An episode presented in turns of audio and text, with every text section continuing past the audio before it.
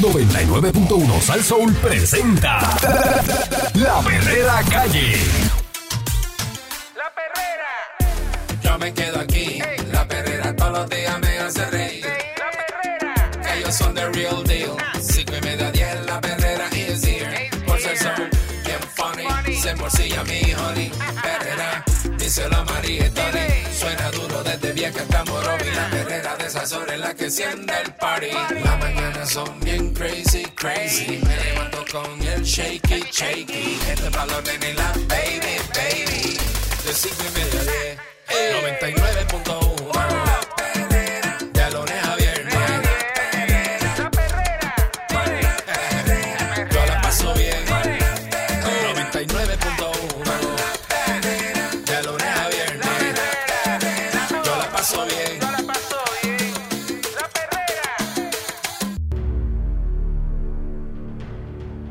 Está escuchando la perrera de Salsó para todo Puerto Rico con el Candyman. Eric Balcour, señoras y señores, muy buenos días. Hoy es jueves, clase peste a fin de semana, brother, largo, pero Sí, largo. sí, lar- larguísimo. Larguísimo. Larguísimo. Ya tú sabes. D-Top.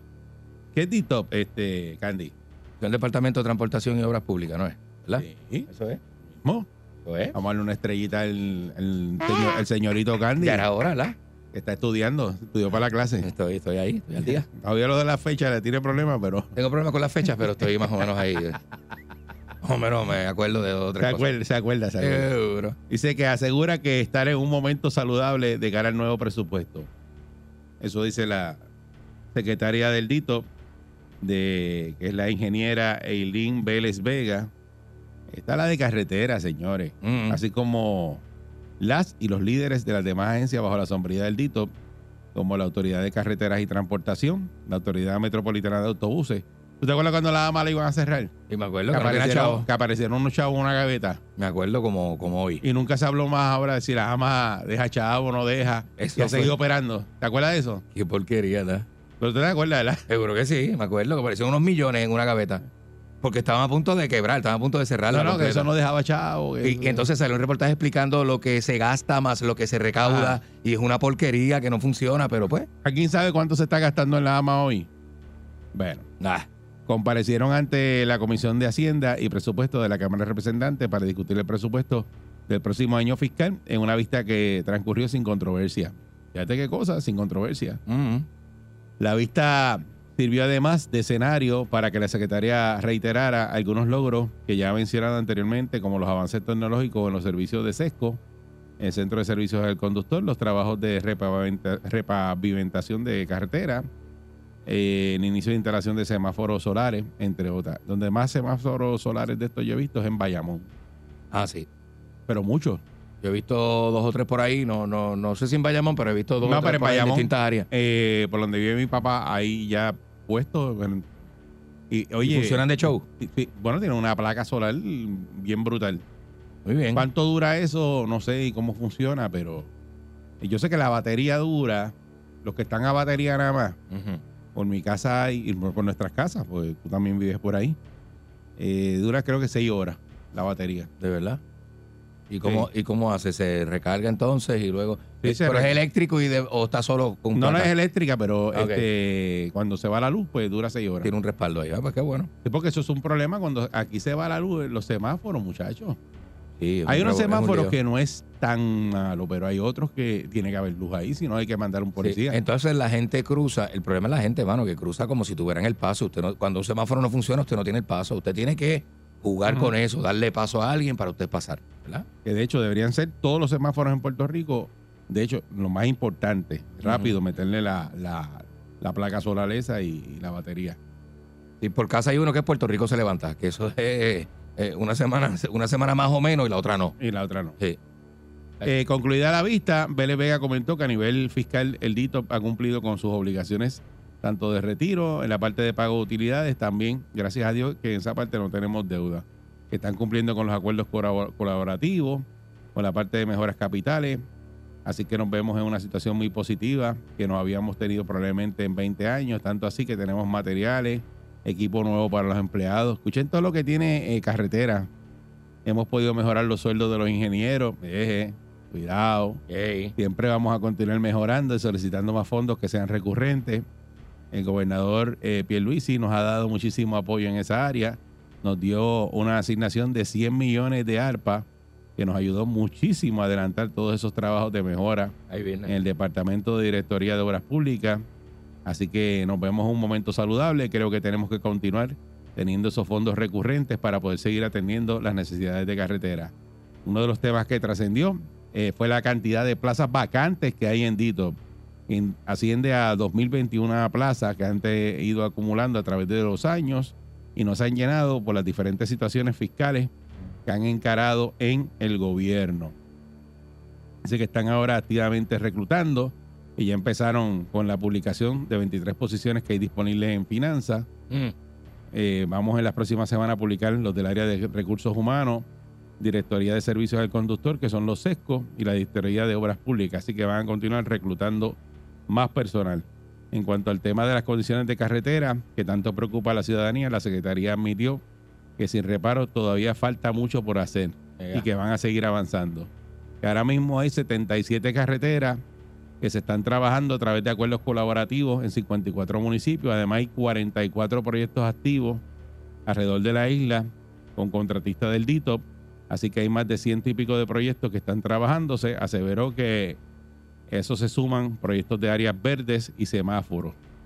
Constantemente se añaden más carreteras a los trabajos y explicó que tenemos un plan que incluye 234 carreteras que se están trabajando con mejoras capitales. Dice que Mm. estamos en toda la isla y se van a seguir añadiendo proyectos. Hemos depositado alrededor de 270 mil toneladas de asfalto en lo que lleva este programa. Ya, diatre.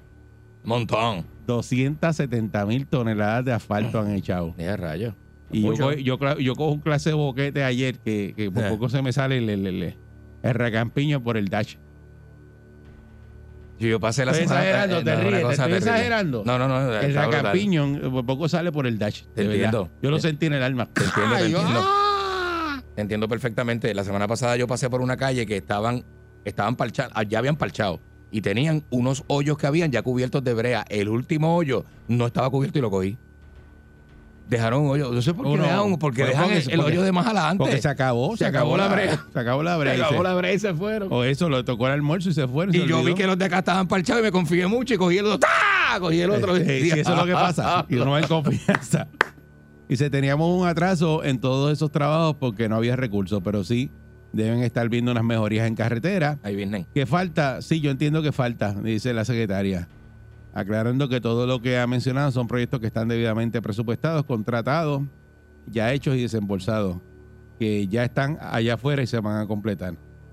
Eh, el presidente de la Comisión de Hacienda de Presupuesto, Jesús Santa, dice que le parece que el presupuesto de Dito va más o menos a tono con su operación, aunque sostuvo que sí le preocupa que se han dependido muchos fondos que son no recurrentes, eh, que son los de los, los fondos esos de, de ARPA, que han resuelto unas cosas, pero que están visualizando a futuro, que una vez tú repares la carretera tienes que darle mantenimiento, por lo tanto es importante poco ir, poco ir incorporando los recursos para que ellos puedan hacer esa labor. Pues tienen esos fondos, eh, arreglan la carretera y pasan cinco años y no le dan mantenimiento. Y la carretera pues igual, se va, va a baratar igual. O sea, no es que eso, tú tiras la brea y te olvidaste de eso. Bien loco. Sí, mano. Uno disfruta a par de meses y a los meses ya está la carretera barata otra vez. Porque eso de parchar tampoco es un negocio chévere, eso se vuelve y se hace el hoyo en un par de meses, como tú dices. Entonces, mm, las carreteras no las hacen nuevas. Con tanto dinero y tantas eh, toneladas de brea, las carreteras no las hacen nuevas. Pero pues eh, hace falta hacer este más trabajo. Eh, dice que en referencia al tema de instalación de semáforos solares, proyecto que comenzó en el municipio de Bayamón, ves que en Bayamón es que están la mayoría de ellos. La secretaria eh, Vélez Vega explicó que ahora se va a extender otra docena de municipios para instalarlos en intersecciones más vulnerables Mm. de alta incidencia de choque. Se escogieron estas 41 intersecciones para ese proyecto de placas solares en los semáforos, también modernización del semáforo y, no, fue- y no- y no- uniformar los equipos, porque lo hemos notado es que tenemos equipos con diferentes manufactureros y diferentes suplidores. Mira qué chévere, aquí Mm. te compras los semáforos y son todos diferentes, Son todos diferentes. chicos, pero por favor, Pues para distribuir el contrato, Eri, para que no haya que duda. están haciendo eso para que sean todos todos iguales y añadiendo las placas eh, solares por si hay un cambio de voltaje que nos ocurra seguido o algún problema con la electricidad. Así que no vamos a tener eh, problemas con estas intersecciones. Mm. Agregó que en el caso de Bayamón ya había comenzado un proyecto piloto de semáforos solares, hizo un acuerdo colaborativo con el municipio, trabajó 28 intersecciones, un proyecto que ya está corriendo, mientras que el proyecto de Dito con el otro grupo de municipios comenzaría en los próximos meses, luego de que la Administración de Servicios Generales complete varias gestiones pendientes. Eh, dice que hay unos 1.200 semáforos a través de todo Puerto Rico y que el costo total de trabajar toda la isla se estima en unos 42 millones. Aclaro que es probable que todas esas intersecciones necesitan semáforos, pues se está estudiando cuáles pueden cambiarse a rotonda. Uy, no, no hagan No eso. pongan rotonda. Eh, pero ¿Qué tú un prefieres, gasto- un semáforo o una rotonda? Semáforo. Yo te la rotonda porque es que ese dinero que se va a usar para hacer las malditas rotondas, que es una moda, eh, se puede aplicar a otras áreas de necesidad que hay en las comunidades. Déjense de estupideces.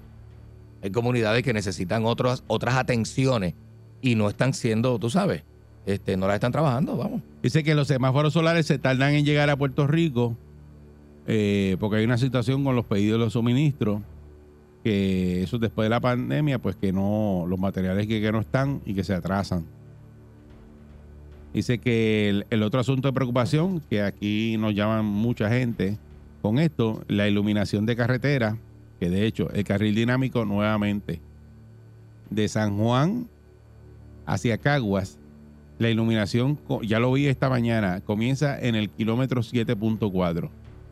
Ahí comienza la iluminación. Antes del kilómetro 7.4 de San Juan a Caguas, no hay iluminación en el carril dinámico. Lo acabo de ver. Lo acabo porque de ver, me- yo pasé no, hace no unos sabía que íbamos, tú sabes, a, a tocar el tema de la iluminación hoy, pero lo, lo miré para hablarlo. Hace un ratito pasé por allí. sí.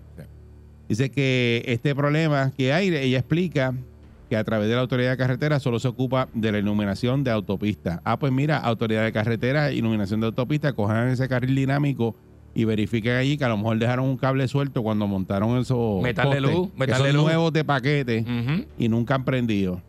Y el resto de las vías está a cargo de la empresa Luma. Nosotros, la parte que podemos controlar es la visibilidad y es lo que hemos estado haciendo. Nosotros asignamos dinero para marcado de pavimento con la pintura reflectiva. Esos son lo- los ojos de gato y las pinturas que tampoco están. Dice, sin embargo, que no tienen jurisdicción para trabajar en esas situaciones de carencia de luz o de bombillas centellantes que se ven a menudo por doquier, pues eso le corresponde a Luma. Mira qué cosa.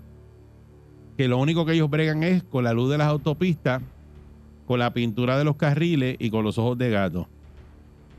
Eh, pero las demás carreteras eh, las tiene que iluminar eh, Luma. Ah, sí. Te toca Luma.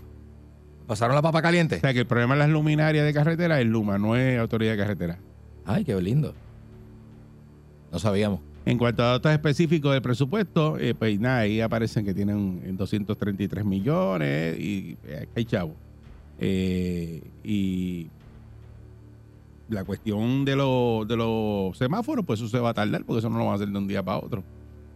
Qué cosa, ¿verdad? Y la iluminación de carretera, pues si usted ve que su carretera no está iluminada, tiene que llamar a Luma. Eso le toca a Luma. Carretera no brega con Está eso. bueno entonces. Lo único que ellos bregan es con la luz de la autopista. Pero menos mal que tienen un, un- un locutor como tú que lo está diciendo al aire. Porque, porque pero- si no, nadie se entera. Porque eh, esa luz de la autopista, ¿cuántas veces lo hemos dicho aquí? Eh, Llevamos toda la vida. El guitarreño, ¿cuántas veces lo ha dicho? Un montón de meses Y que eso- llevamos eso gritando está pagado, eso. es Sí. la, la mitad del carril dinámico que cuesta carísimo. Es nuevo de paquete, que es el carril que va de, está de Caguas a San Juan o de San Juan a Caguas, como Eh, usted quiera eh, llamarlo. Exacto. Este, está pagado la mitad del carril. ¿Qué les parece a ustedes eh, estas declaraciones que hace ella? Y dice que están saludables, que hay chavo, que está la cosa bien en carretera. Eh, eso es lo que usted está viendo cuando sale a la calle hoy. Eso, eso, eso se traduce a lo que hay en la carretera. ¿O ¿Usted cree que ¿O están haciendo que- campañita, verdad? Este, Sí, que esto es De lavado de cara, como uno dice. sí. para la grada, porque dice que hay nadie, nadie la, la fustigó en esa vista ni nada. eh, todo el mundo como que, "Eh, dale para adelante, tú estás bien. Sí, sí, Estamos sí. saludables. Pero imagínate. Porque eso no es lo que está allá afuera. Eh, La persona que está en ese puesto, eh, pues, que puede ser cualquiera, la que sea, o el que sea, tiene un problema que no es de él, porque ese problema, esto aquí está lleva años en lo mismo. La falta de luz, de todo, desde María, vamos, desde antes de María. la- pero María complicó todo. Sea, cuando fue prendiendo todo, hubo cosas que nunca prendieron. Avenidas oscuras, calles que no tienen este eh, ningún tipo de iluminación, y eso se sabe. El expreso es baratado. El expreso está desbaratado. Lo que es asfalto e iluminación, nosotros somos Haití, el Congo, este, Nigeria. Los camiones por el carril izquierdo es porque ya no aguantan caminar por los otros dos carriles, que Sí. están en bara- pero No, es baratado, es baratado. Tacho, pero sí, sí, sí. Sí, Es baratado. sí, sí. Y, y hay que estar tapón cuando tú, porque nadie quiere coger el carril de, de adentro, el de la derecha. Bueno, tú sabes que en casa hay un carrito que, que rompe la goma. ¿Cuántas gomas yo te he hablado ya? No, Eso. el carro no rompe la goma, él rompe la goma la que lo guía. Cuando uno va por la carretera. la que lo guía, Porque tú el vas, que lo tú vas normal. rompe la goma. Tú vas normal. Lo que pasa es que uno va normal y de momento el hoyo de la vida. La pieza detrás del guía la que rompe la goma. Sí, pero tú no te 653 esperas el hoyo tampoco. 6539910. Porque el boquete, que- el boquete. Lo, lo que rompen la goma. El boquete del El diablo. ca- que tú el no carro solo parado allí nos rompe una No, goma. el carro parqueado, créeme que nunca ha roto una goma. Parqueado, ¿no? Buen día, Ferrera. Buen día. Buenos días, muchachos, ¿cómo están? Saludos, buen día. Muy bien, ¿y tú? Buenos días. Óigame, don Eric, don Eric Parkour, Candy. Ajá. Eh, ustedes que tienen conocimiento de todo, tú, Eric, que tú más trabajaste en construcción y las bombas y eso. Ajá. Ok, ¿para qué sacan la brea vieja y tiran la nueva? ¿Cuál es la, la función de descalificar?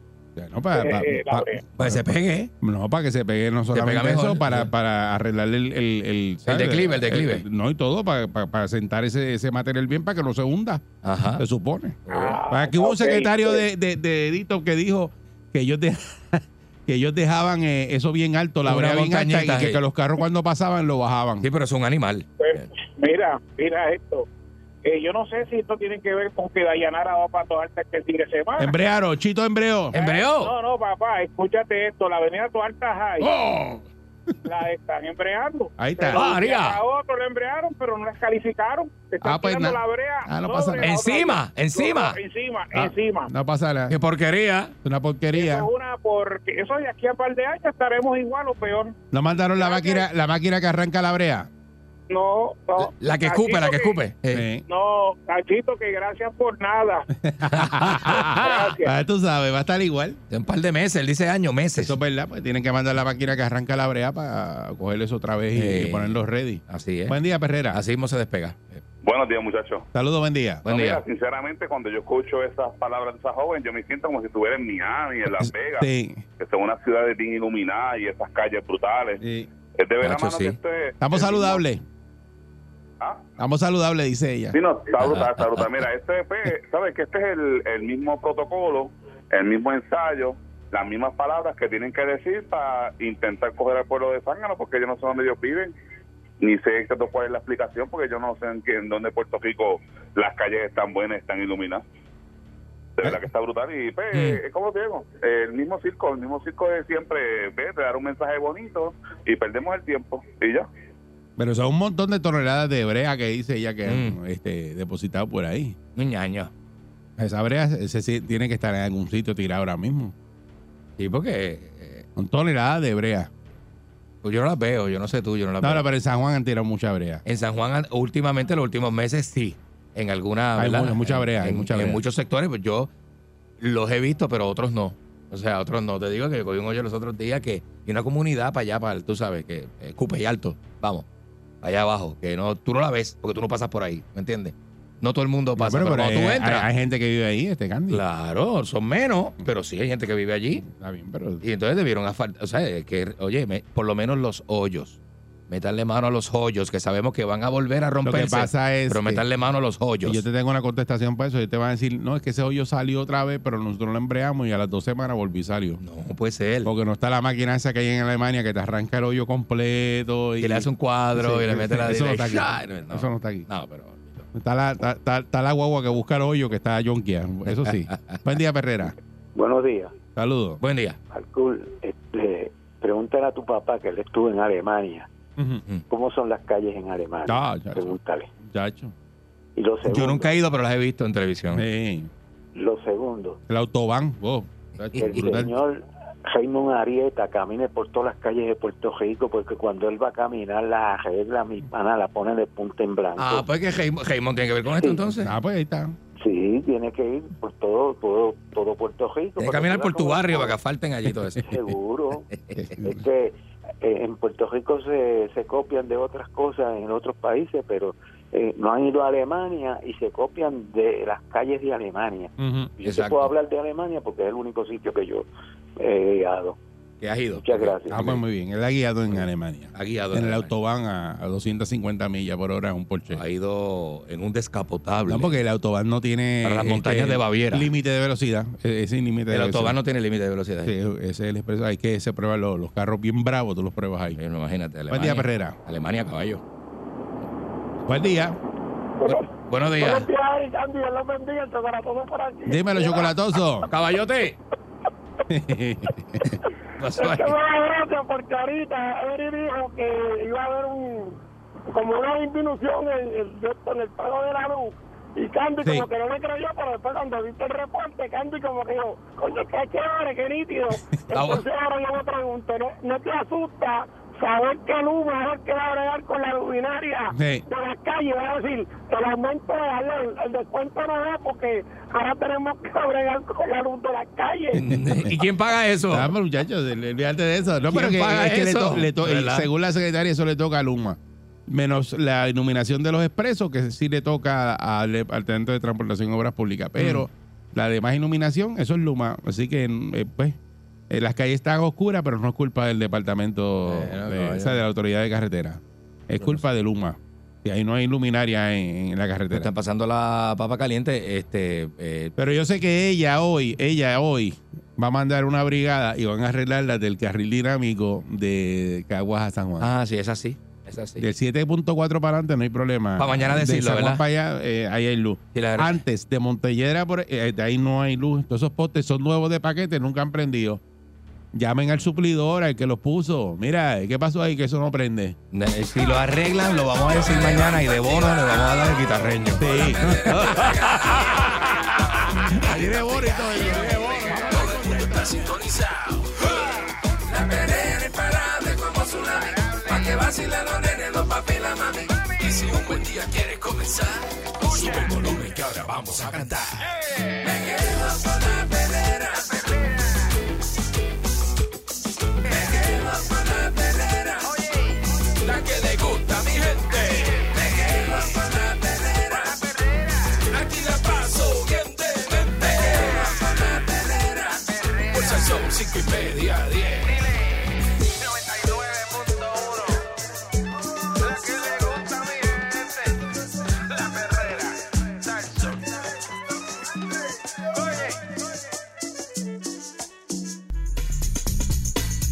Escuchando la perrera de Sal Soul para todo Puerto Rico. Escúchate, lo- eh, es que esto, ¿Qué Candy, pasó ahí? ¿Qué pasó? ¿Qué pasó? ¿Qué pasó? esto te hubiera pasado a ti. Zumba, zumba.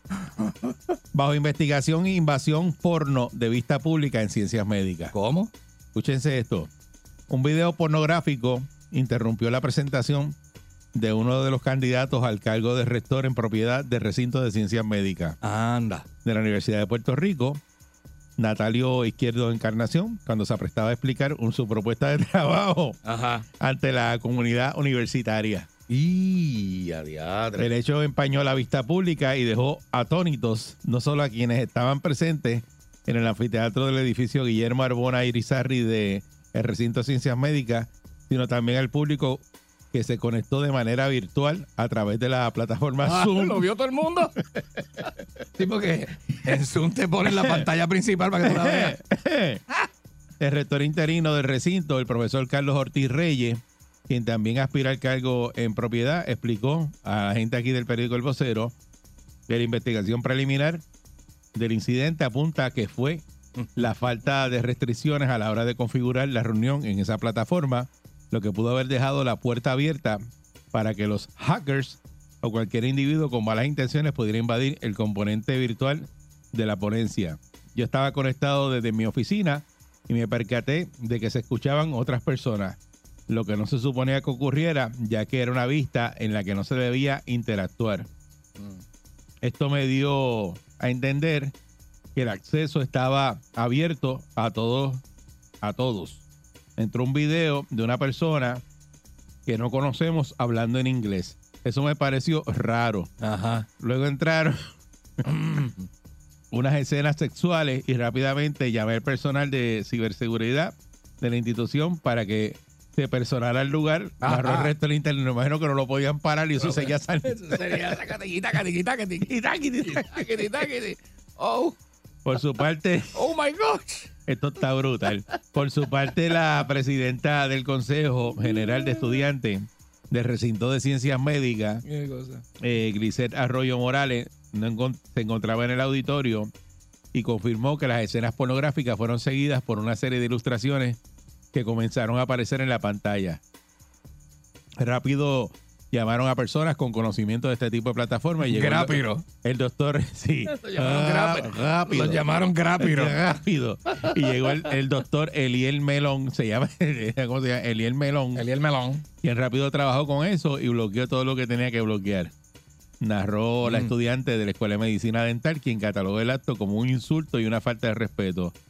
Mientras que Ilka Reyes eh, Ríos Reyes, quien también aspira a volver a ocupar el, el máximo puesto de recinto de ciencias médicas, mencionó que además de las escenas pornográficas y los dibujos de símbolos fálicos, Oh, fueron con todo. Fueron con todo. aparecieron en la pantalla una, Tenía más macetas que pilones. una esvástica ¿Uh, ¿Cómo? y la palabra negro. ¿En serio?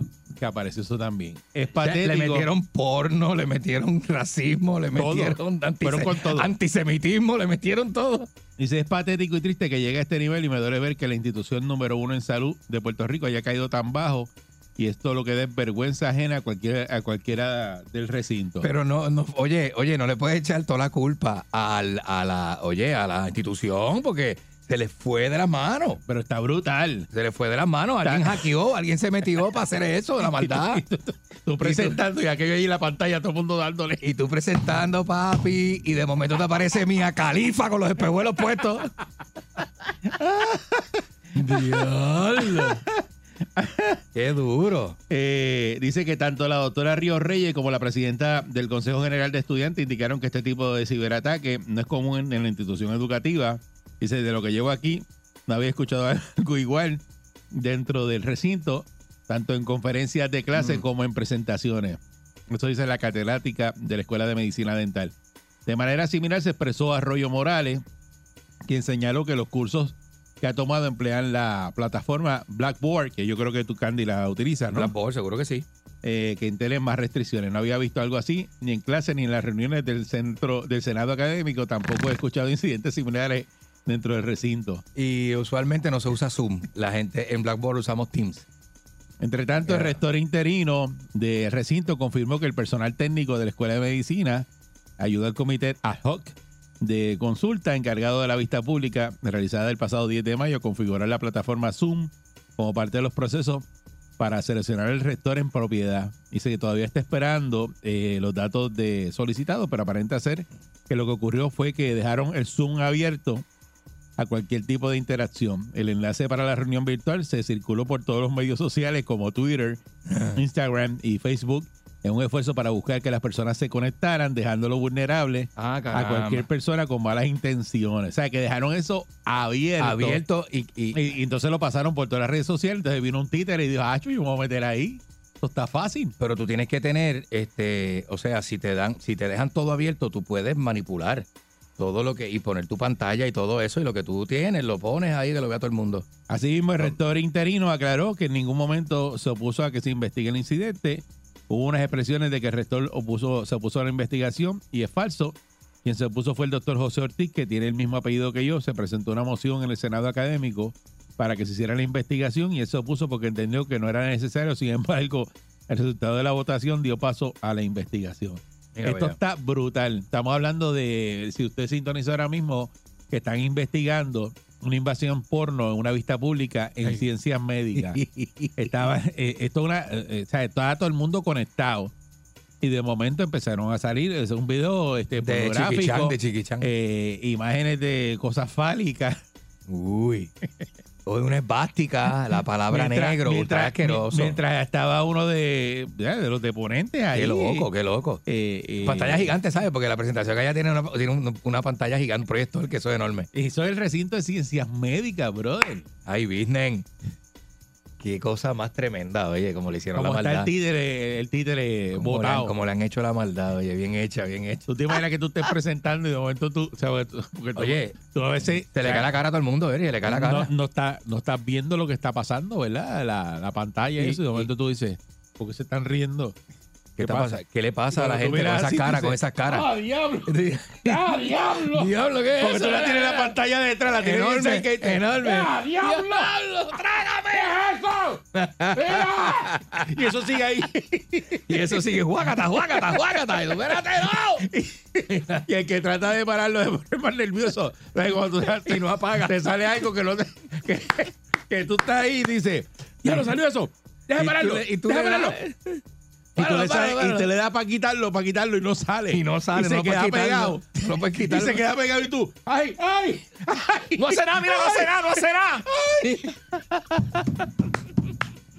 6539910 que usted Ay, cree bien. en los sistemas de seguridad de- del gobierno de Puerto Rico, porque esto es gobierno. Ujú. Este, que cualquiera se mete, eh, sabe Dios lo que hacen. Y si usted ha, ¿verdad? ha sido testigo de un evento como este, ¿verdad? De que alguien, alguien de momento en una clase, en una conferencia, en un taller, en un seminario, le haya salido a lo que no es, ¿verdad? Sí. Porque la gente también usa las computadoras personales y a veces No, que, cosas. hay que tener en cuenta ahora los lugares eh, que tienen televisores, que son los televisores estos nuevos, Los que, son, Bluetooth. eh, que tienen Bluetooth. ujú. Mire, puede venir cualquiera y meterse al televisor Y poner lo ponerte lo que le dé la gana. Desde su teléfono, Desde con- su teléfono. El contenido que él Lo hace- maneje. y lo hacen mucho y yo he visto eso en cafeterías, en cosas así. sí. que lo hacen y Ajá. después lo graban y están en las redes sociales por ahí, lo ponen en los centros en comerciales. los centros comerciales, porque tú encuentras el televisor, tú encuentras el dispositivo en tu Bluetooth y puedes transmitir a ese dispositivo. Y es una clase, la película de quién. clase vergüenza. Pero La eso gente- está brutal. Porque a mí me da risa porque es una presentación. claro que es una falta de respeto, nosotros lo sabemos. O sea, lo es que Es da risa. Es una vista pública. Chacho, da risa que es una cosa bien seria, Es que de momento te eh, metan un, Es, es increíble. Te Eh, metan una- 653-9910. Buen día, Perrera. una escena de felpa ahí. En el. Saludos, saludos, muchachos. Vaya, saludos. Saludos. Oye, Beri, te voy a refrescar la memoria a ver si te acuerdas de este caso este, de Televisión Nacional en- a la final de los 80 con Super Sábado. ¿A qué pasó? Pues no te acuerdas que los técnicos estaban viendo una, una película de X en Super Sábado un sábado y de repente sin, sin querer le dieron un botón mal. Ah, sí, ah, sí, Super Sábado. Es, es que eso pasó. Por casi un minuto. Sí, pasó en Super Sábado y pasó también en un noticiero, creo que pasó. Ajá. Este. Y en el canal 18 también pasó. Si no me, si no me equivoco, fueron suspendidos y todo. Sí, imagínate. sí, que, lo- que, vea, vea, que- vea. que estaban viendo y le, y le dieron al switcher y en el switcher pues poncharon lo que estaban Sí, viendo. Sí, sí, sí. Eso sí, pasó. Creo que, creo que creo que en ese momento estaban viendo Operación Chocolate. Pero esto está brutal, que es una presentación. que de algo, de algo Ay, sumamente serio, sumamente serio, porque están, está deponiendo el, el- el futuro rector del Departamento de Ciencias Médicas y de momento, ¡guácata! Y una película chiquichan en la pantalla ahí. Abre el telón. Y, y yo me imagino los que están los que estaban viendo eso virtual, eh, ¿sabes? Que están conectados virtual, entonces. ¿Qué es eso? ¿Y, y eso de qué es? Tú imaginas la confusión que tú ya has Ay. pensado que fuiste tú. El Porque que está presentando. es de- Ajá. Y diablo, espérate, que, se- que- ¿dónde es esto? Espérate. Buen día, Perrera. Uy. Buen día. Saludos, buenos días. Saludos, buen día. Métele. Mira, eh, muchachos, eh, eh, esta, esta experiencia que yo viví no me pasó a mí, pero fue estaba en el banco y ustedes saben cuando salió la Mm. esta fiebre del, del, del, del, del videito de WhatsApp de la mujer gritando, saliendo gritando. Le- Ajá, Ajá, sí, la gritona, eso está donde quiera. Ajá. sí, y entonces este señor bendito mayor le da, parece que estaba viendo, ¿verdad? Su, su, su Facebook y le entró, ¿verdad? Ese mensaje y salió todo que da mi hermano y él tratando de bajar el teléfono y lo subía más. Y no podía, lo subía más. Los nervios. Sí, que tú Malo, malo, Nervioso, malo. nervioso. le, le das y no lo puedes quitar. No, no hay break, mano. Diablo. Uno quiere romperle mucho en la pantalla, uno sigue. Sí, gacho, sí, sí, sí, dándole para atrás y para adelante y no haces nada porque estás bien nervioso, no sabes ni qué hacer. Y todo el que dirán, todo el diablo, la gente va a pensar que yo estaba Sí, viendo como cuando le das el teléfono a alguien que empieza a mirar foto y a darle para el lado. Ah, sí. Y tú haces, mira ya, dame. Ajá, que lo hace inconscientemente como si fuera del el teléfono. Mira que tú estás mirando. Buen día, Ferrera. Buen día, muchachos, ¿cómo están? Muy bien. Saludos. Mira, yo estaba tocando en un sitio un día y estaban todos los televisores del, del local, todo el mundo bailando y de momento yo no sé qué pasó, que salió ese ese video que todo el mundo se paró a mirar, A mirarlo, a mirarlo. sí, a mirar el video que salió. Ya tú sabes, porno. Metieron un video ahí Metieron un video de Sí. eso de, de ah, eh, eh, Todos fuete. los salseros, todos los salseros se pararon a mirar. ¡Salsero! Llegó tu porno. ¡Llegó tu porno! dando yesca. Toda la noche. Chacho. Demasiado, demasiado. Buen día, Ferrera. Buenos días, saludos. Buen día.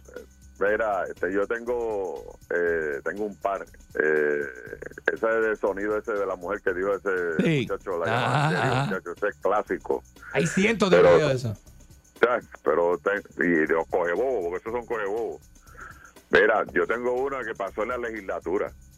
Eso fue ¿Qué pasó ahí? eh, como para para el 2005, 2006 por allá. Eh, había una sesión y había un camarógrafo de un canal que no voy a mencionar. En la parte de arriba donde está eso se llama eh, no, en las gradas arriba. En la parte de la grada había una, ah, una parte de la grada que estaba separada para la prensa. Pues allí estaba este camarógrafo y estaba en la sesión y había un legislador que estaba hablando en micrófono y de Ajá. repente el legislador hizo un silencio y viene el teléfono del camarógrafo que tenía un ringtone que yo no sé si ustedes lo, se acuerdan que decía ¡Ay, qué pato!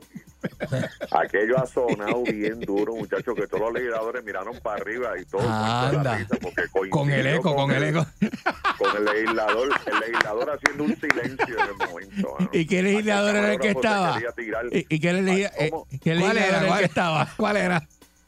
Que saluda a Pablo Gastambide de Telemundo. Fuerza el sol. En el tapón está everybody riendo a carcaja, everybody porque oye la perrera. Fuerza el sol. Para la mañana despierto ready porque oigo la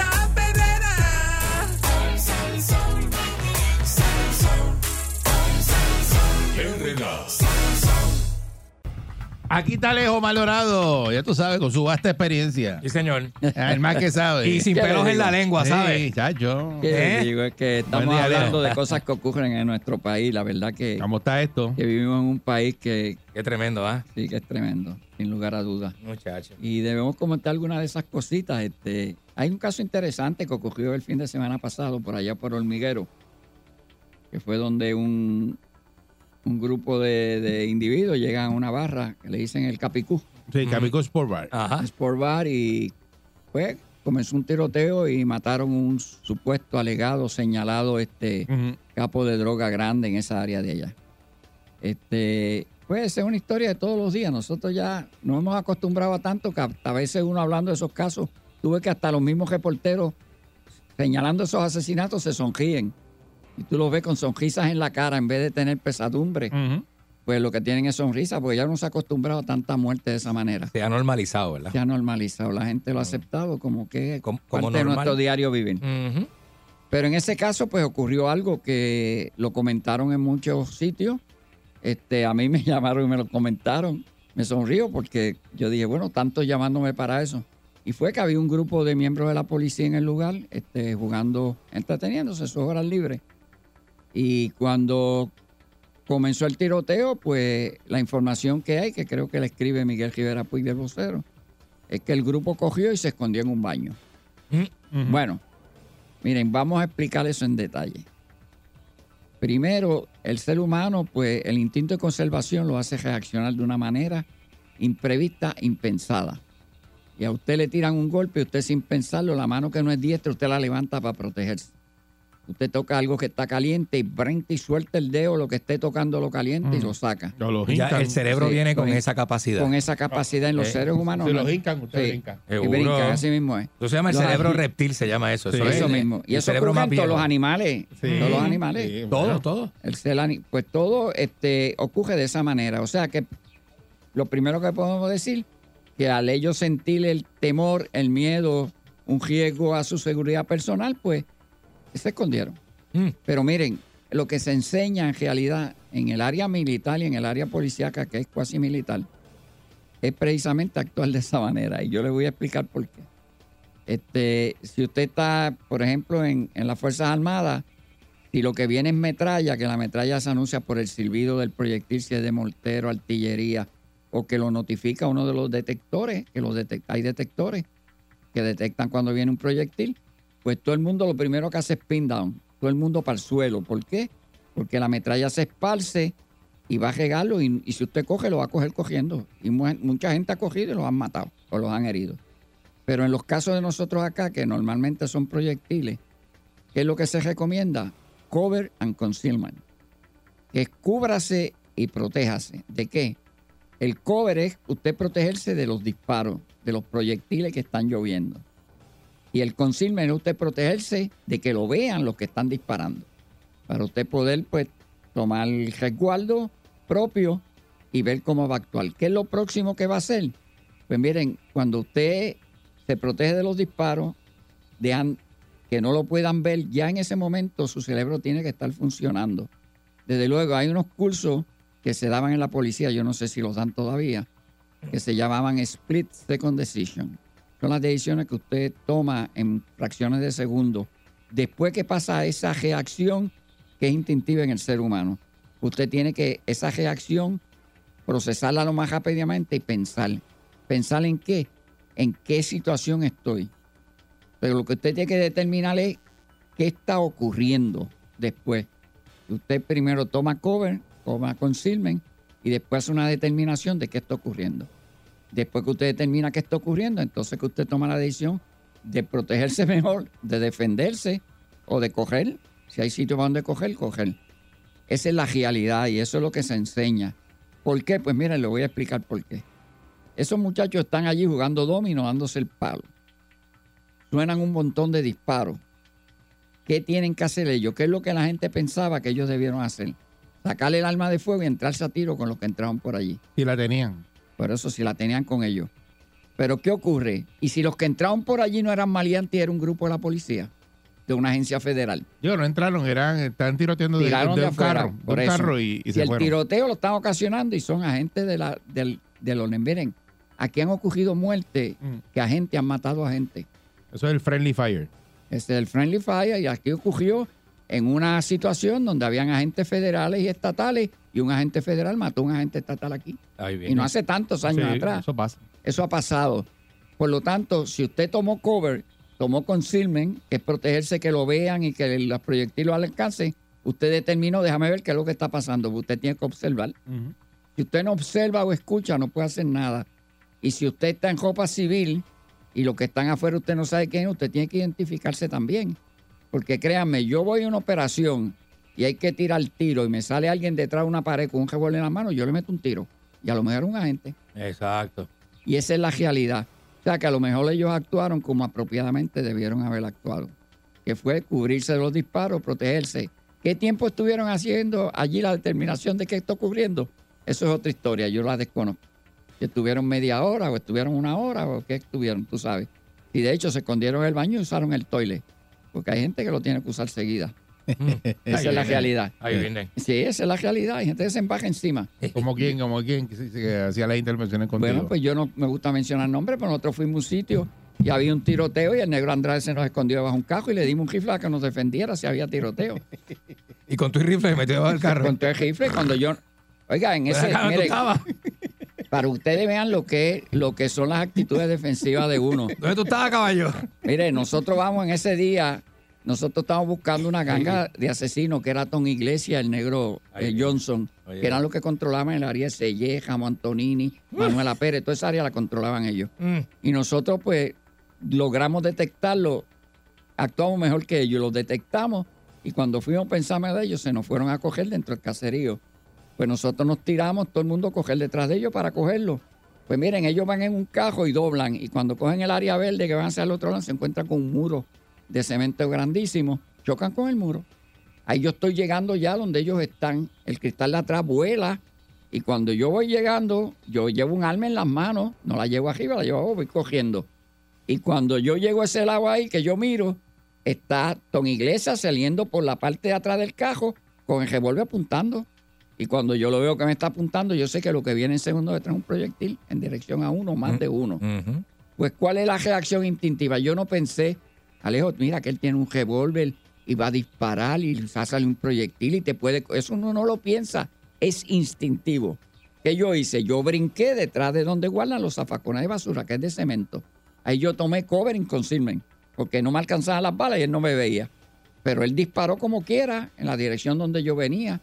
¿Y qué ocurrió? Detrás de mí había un niño de nueve años y cogió un tiro y lo mataron Ay, en la frente. Ay, bendito. que yo, que yo hice, yo, cuando yo voy cogiendo, yo vi al niño, pero uno no está pensando, lo va a coger al niño, nada, la reacción de uno es, me tapo. Pues quizá la gente diría, bueno, debiste haberte matado y haberte plantado delante del niño, mátame a mí. Me mataba a mí, mataba al niño también. O sea que el ser policía no es ser pendango, ¿sabes? Mm. Y a veces, como yo digo, es mejor un pendango que lo señalen como pendango vivo que un héroe muerto. Aquí corrió un pendango que aquí murió un héroe. eso. Eso se lo enseñan a uno de chiquito. Eso, Desde chiquito. Mami me lo decía. Sí, O sea Cato que en, este caso de Hormiguero, yo desconozco más detalles, pero hasta donde yo sé, ellos actuaron bien. Ellos actuaron bien. Este, quizás, pues, a lo mejor tardaron mucho más de lo que debieron en salir del baño. A lo mejor estaban jugando y dejaron las armas en el cajo, que ocurre también. Uno no sabe los demás detalles.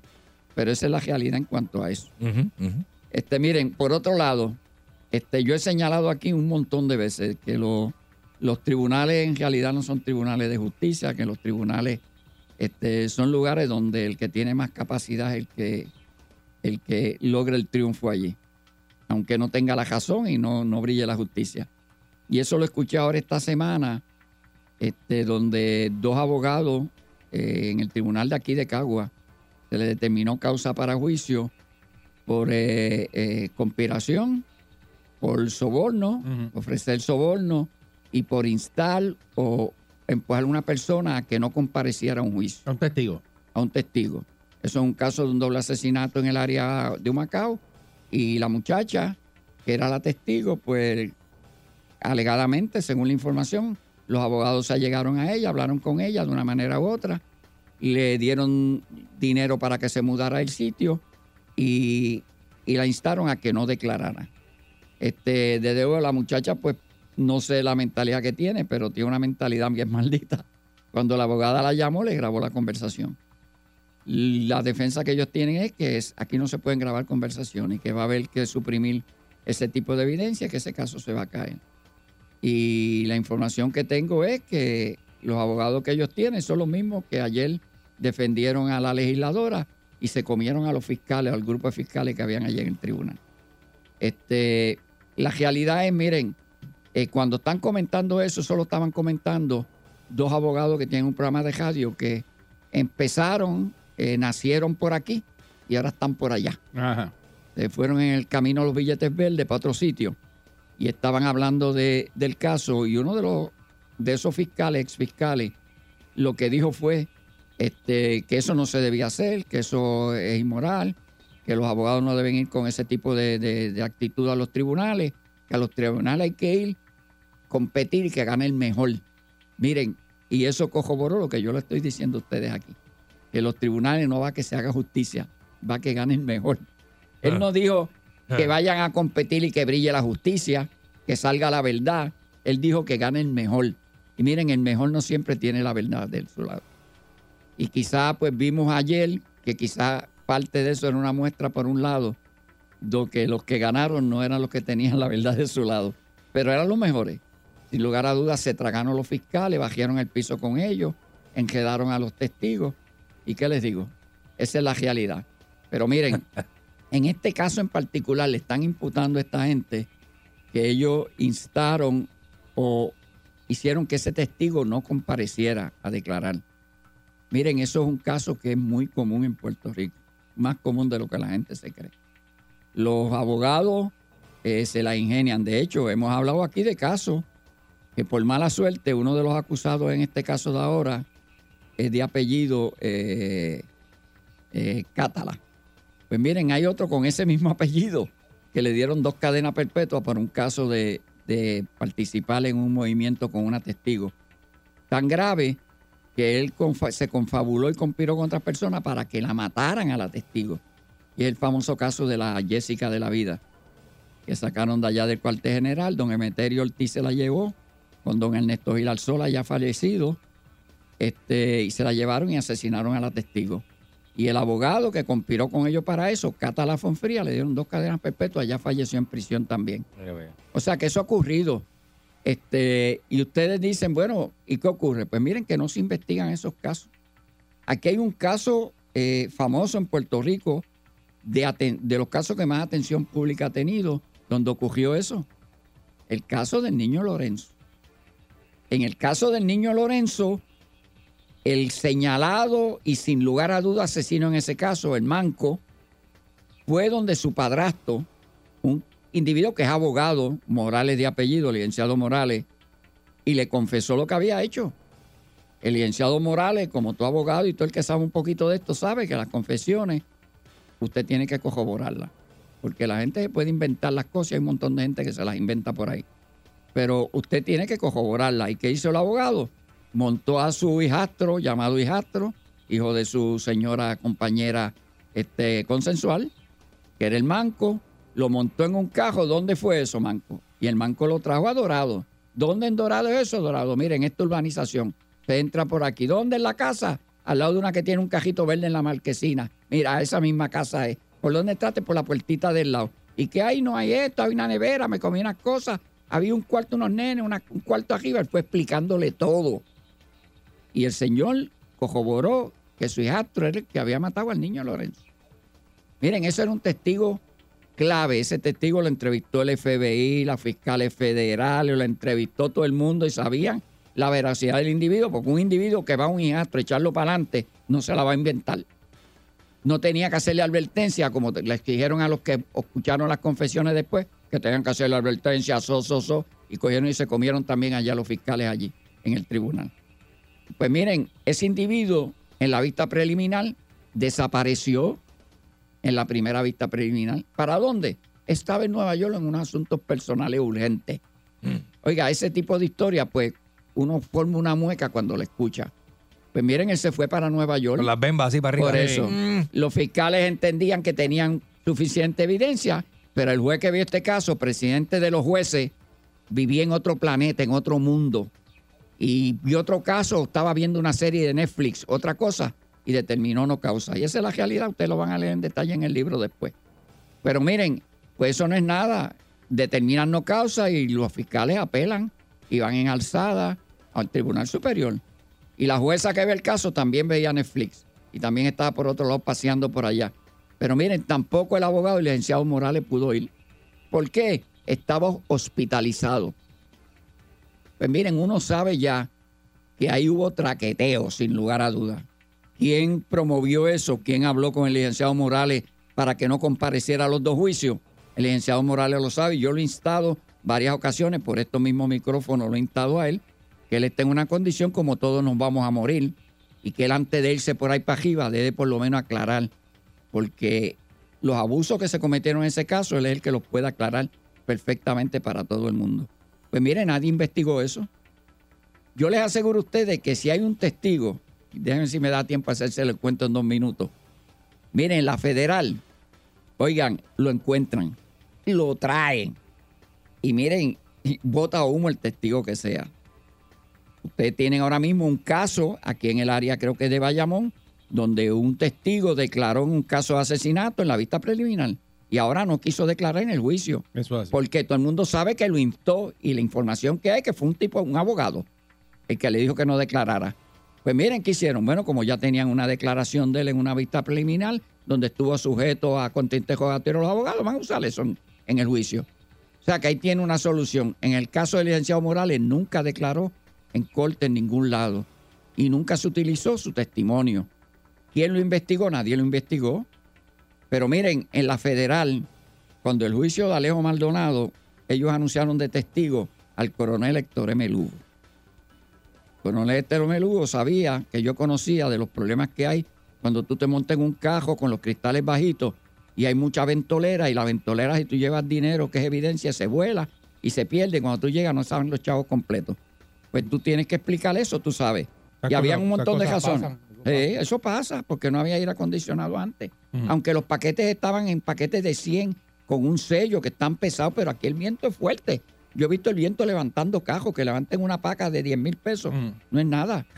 Tú sabes, eso no es ¿Qué nada. pasó con, Por ¿te eso se- con se lo lleva el viento. Con Telecoqui, ¿qué pasó eso? Por eso sí. Se, se lo que se le quedaron Se la, lo llevaron unos de- Sí, se van y se va, y se va a volar. Bueno, como fuera, como fuera, Diablo. este, mire, hubo unas gestiones de alguien que ya está fallecido, y no voy a mencionarlo porque está fallecido, un abogado muy conocido en Puerto Rico y famoso, que era, era amigo mío, era amigo de Héctor, este, y fue y me dijo, mira, Héctor lo citaron, pero yo le dije que no, que se vaya, que se. Entonces se fue para Nueva York. Pues miren, cuando lo anuncian en, en la sala, no apareció. En el juicio, ¡ah! se formó un revolú. Y yo le dije a los, le conté a los abogados que yo tenía lo que me había dicho el otro abogado. Pues miren, pusieron otro testigo y se movieron. Oiga, el otro día Héctor Lugo venía un avión fletado de allá para acá. Los federales fueron a buscarlo. ¿Te montas o te montamos? ¿Ah?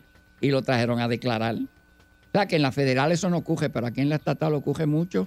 En estos casos no se investigan y según investigaron el caso del licenciado Catale y la abogada, en el caso del niño Lorenzo debieron haber expulgado eso bien expulgado y haber dicho por qué el licenciado Morales desapareció en dos ocasiones y si alguien lo instó porque cometió delito. Hay gente en Puerto Rico que los llaman los Perry Mason de Puerto Rico y en realidad, bueno, Eh. no voy a decir la realidad, pero no son Perry Eh, Mason. no son Perry. Mason. Nada que ver. Perry No. Mason, para los que más para acá, que no sepan Por quién, era- eso. quién fue Perry Mason. Ajá, Esa es la realidad. Perry Mason esclarecía todos los casos Todos los con la casos. habilidad que tenía, claro. pero no escondía a los testigos. y hay Eso es otros así, por aquí eso es que pues, le pueden decir Perry Mason, esconden Eh, testigos. la generación de ahora, aunque no sepa, tiene Google. Así para que, que no busque, pasen trabajo. busque, busque, para que no pasen trabajo, pues para Eh, que hay que explicar, por ahí. Porque Sí, aquel, aquel no sabe, mira, el que está sentado en la consola no sabe. Ariel no sabe quién es Perry No Mason. saben quién es Perry Mason. No Hay que quién es buscar- hay que buscarlo, hay que Y buscarlo. se No quedó así, me miró, me hizo. Como, explícame. ¿Qué tú dices? Pero esa es la realidad, señores. Así que, Gracias, ¿qué le digo? Este, seguiremos informando, pero la cosa no está buena en Puerto. Rico, créanme que no. Alejo Maldonado, señoras y señores. En la perrera de Salsón. Muchas gracias, Alejo. Bye, bye. Sigo riendo. Así que yo tengo un día bien contento. En el carro voy brincando en el asiento y me saca la sanduna que llevo por dentro. A mí me gusta, qué cosa buena.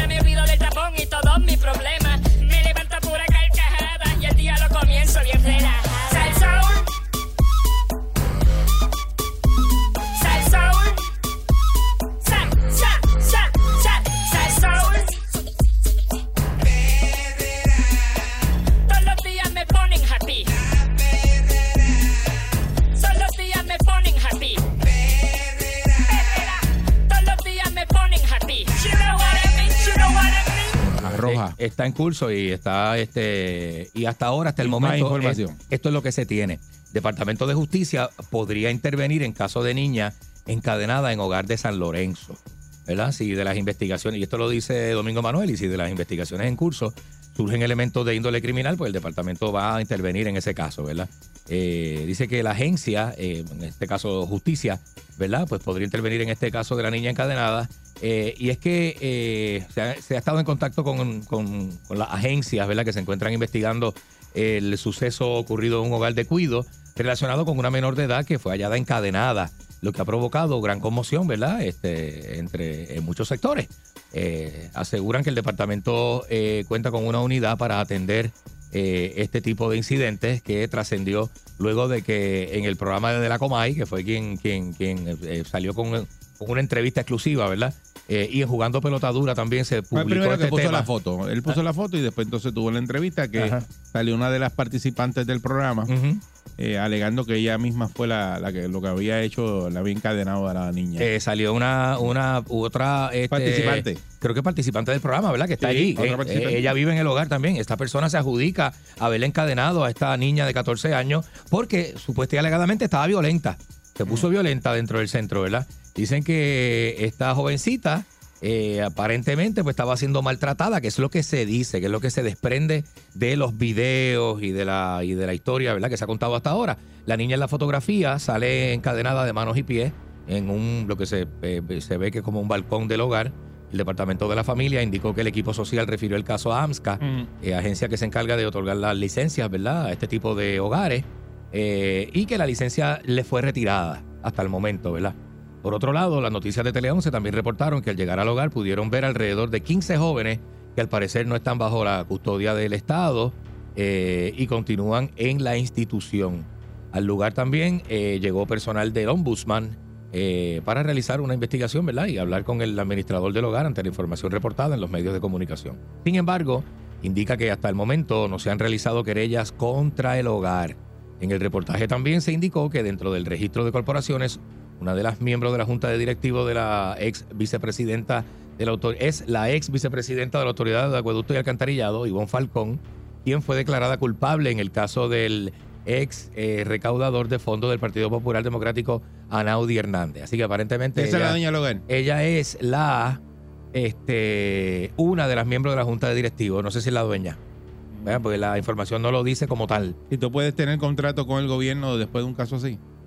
Yo no sé si es la principal del contrato. Pero está, está en la junta directiva. Está en la junta directiva, sí. Este, pues yo mira, yo no sé, Eri, pero no es el primer este político o, o persona que, ¿verdad? Pública, que trabaja con agencias públicas que he juzgado y sigo. Ah, pero y aquí trabajando. una corporación que habían hecho el otro día y, y había un- una persona que tenía cargos por corrupción y por eso tuvieron que cancelar el contrato. Ah, bueno, pues vamos a ver qué sale de aquí. ¿Y cómo sale ese contrato ahí? ¿No ella, ella investigaron está, nada? ella está, eh, ella públicamente eh, fue sentenciada, ¿verdad? Este, en este caso de, de- de recolección de fondos del Partido Popular Democrático con Anaudi Hernández, que todo el mundo sabe que. Anaudi está quebrado. De una casa bien fea en Aguadilla, bien horrible. Ellos jamás me quedaría en esa casa de Anaudi.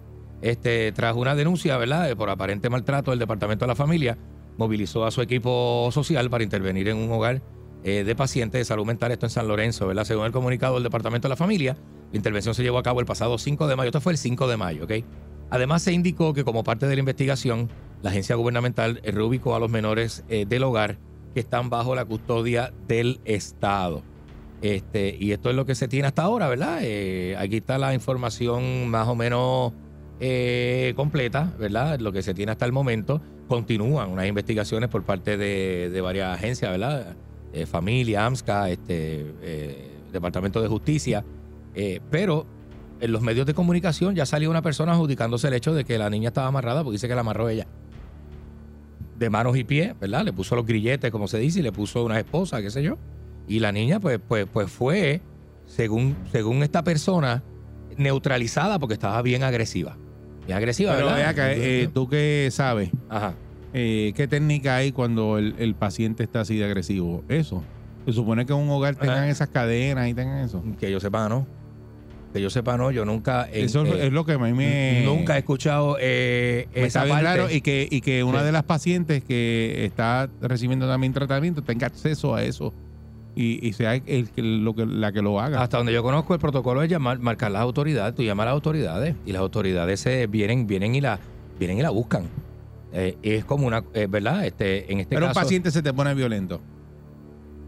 Tú tienes que proteger. Tú tienes ahí en el bulto una cadena para ponérsela. no, yo no tengo nada de eso. Yo no tengo. ¿Una esposa? Mira, yo no, este, nos- los que trabajamos con salud mental no tenemos No. armas, no Nada. tenemos, no tenemos recursos, no tenemos cadena, no tenemos pepper spray, no tenemos pistola, no tenemos taser, no tenemos esposa, nada de eso. Tú no cargas con nada de eso. Hay unos protocolos. Claro, tú tienes que proteger como tú te sabes proteger. Pero te eso- van a tirar un puño, tú te proteges. Si te tienes que alejar, te alejas. Si tienes eso- que salir corriendo del hogar, sales corriendo. Pero Candy, eso es un acto criminal. Yo entiendo que de restringirle la libertad a alguien de esta manera, este, eh, sí, eh, tiene que ser un acto criminal porque esto no está en ningún, en ningún, a, los que estudiamos salud mental en ningún sitio te enseñan que tú tienes que tener, eh, saber- de do- doble Nelson ni jiu-jitsu ni nada de eso para dominar a alguien físico. Al contrario, hay unos protocolos y unos estándares que tú tienes que seguir. ¿Verdad? Yo de esto, no, yo, no, la primera vez que yo veo que, que, que, que para, ¿verdad? Y esto, bueno, los hospitales psiquiátricos y los escenarios de clínicos de hospitalarios son otra cosa. Saliendo de ahí, esto no es un, eh, esto no es un escenario hospitalario, esto es un hogar. Y en el hogar, pues parece que nadie pudo controlar a la muchacha y vino esta, esta compañera que no es de los recursos, ¿verdad? No es de los de los eh, profesionales de salud mental, vino esta, esta otra paciente y la neutraliza amarrándola. Eh, Pero la dejaron así, nadie ¿quiénes son, intervino. quiénes son los profesionales que están a cargo de ese hogar? Yo no, yo no ¿Y sé, quién, pero aquí tiene certifica, ¿Quién certifica esos hogares? AMSCA. Familia. AMSCA, AMSCA. AMSCA. AMSCA, AMSCA, Am- AMSCA certifica los hogares, los- Y, y le para la certificar un hogar de esos que tiene que tener. Todos los requisitos que cumple, eso de un papelón así de largo. No es el papel, Candy, porque el papel lo, llena cualquiera. Pero el- pero el papel Pero está tiene ahí. que ir la persona allí a saber que esos tipos AMSCA que están allí personales. o las personas que están allí son profesionales que saben lo que están haciendo. AMSCA hace, no sé, no sé si cada, no sé si es cada seis meses o, o anual, pero hay unas auditorías que se van físicamente a hacer. Eso, pero ¿cuántos hogares No sé. de eso hay en Puerto Rico? Y eso salió uno porque salió la foto y, Montones. y la, y la Comay lo puso. Pero si no denuncian o no sale la foto, sabe Dios en cuántos más está pasando eso. Montones, y te voy a decir una cosa, no todos los hogares funcionan bajo las mismas condiciones. Hay hogares y hay hogares. Y hay hogares que tienen una calidad y unos servicios, y hay hogares que tienen una calidad más baja y menos servicios. Yo no Y sé. AMSCA tiene la, la- el personal para estar supervisando todos esos hogares. Se supone que sí. O e- ellos, o ellos si no levantan una querella no van. No, eso, hay unas visitas que ya son, que ya son de auditoría que tienen que estar ahí. Eso no es con querella, es porque te toca la visita de auditoría. Y tiene, y AMSCA va a hacerla. ¿verdad? Y tú te preparas Y ahí- para ah- esa auditoría, tienes que tener todo al día, todo bonito, todo recogido, los expedientes bien hechos, al día, y tus condiciones dentro de, ¿verdad? Si es un hogar, hogar, si es una oficina, oficina. Dicho sea de paso, la- las pacientes del hogar eh, fueron todo el mundo de las noticias para allá a, a grabar y estaban defendiendo el hogar. Estaban defendiendo el hogar, sí, sí. Pero, sí, pues, sí. pero, pero, pero no sabemos Sí. bajo qué condiciones porque tú no sabes. No, no, nadie sabe más que el que está allí. Eso es, eso es así, eso es un hecho. Y las noticias van a preguntar, a investigar, a entrevistar y, y ellos parece que manejaron la entrevista Y esta porque permitieron que la paciente que amarró a la nena hablara en medio.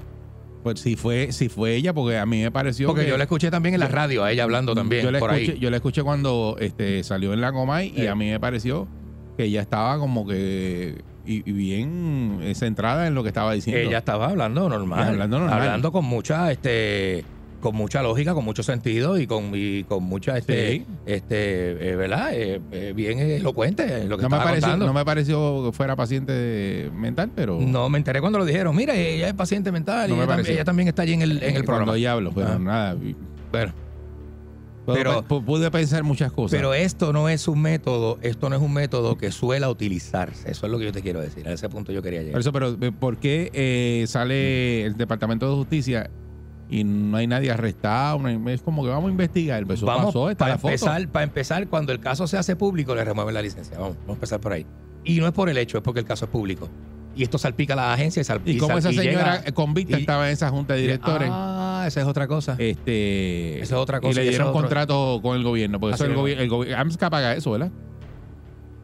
Bueno, eso es, es una. Es ¿No una son fondos federales o son fondos de Ah, aquí? yo no sé decirte. Yo no sé decirte. Hay unos que funcionan con fondos federales. eh, hay otros que no sé si que, ¿verdad? si tienen menos fondos que otros o no tienen fondos y son privados. Yo no sé, yo no sé. Pero muchos, yo entiendo que muchos de ellos funcionan con fondos federales. 6539910 deben este, levantar una investigación contra estos hogares. Eh, que ahora también hay un issue que no tiene que ver eh, con menores, pero son con ancianos.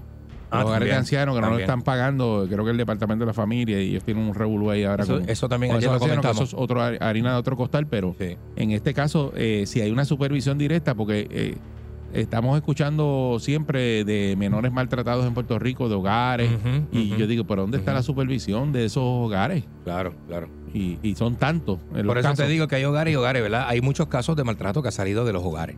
Eso sí, y, ¿verdad? Y, eso, y están, en, la- están en la historia, están ahí, que- los casos que se han radicado, investigaciones y demás. Buen día, Perrera. Buenos días. Oye, bu- buenos días muchachos. Yo oyéndolos hablar a ustedes y como en este de este caso, ¿verdad? Se ha oído se ha oído tanta cosa y tanto. Yo voy a decir algo, pero yo no estoy seguro, ¿verdad? De lo que voy a decir y lo pongo ahí como como para verlo por otro ángulo. Ajá. No, Cuando cuando estamos hablando de presos de cárcel que son extremadamente peligrosos, que muerden, que escupen, que son bien peligrosos, eh, nosotros estamos impuestos a verlos por ahí hasta en documentales que le ponen hasta unas caretas, le ponen unos bozales, como digo yo. ¿Verdad?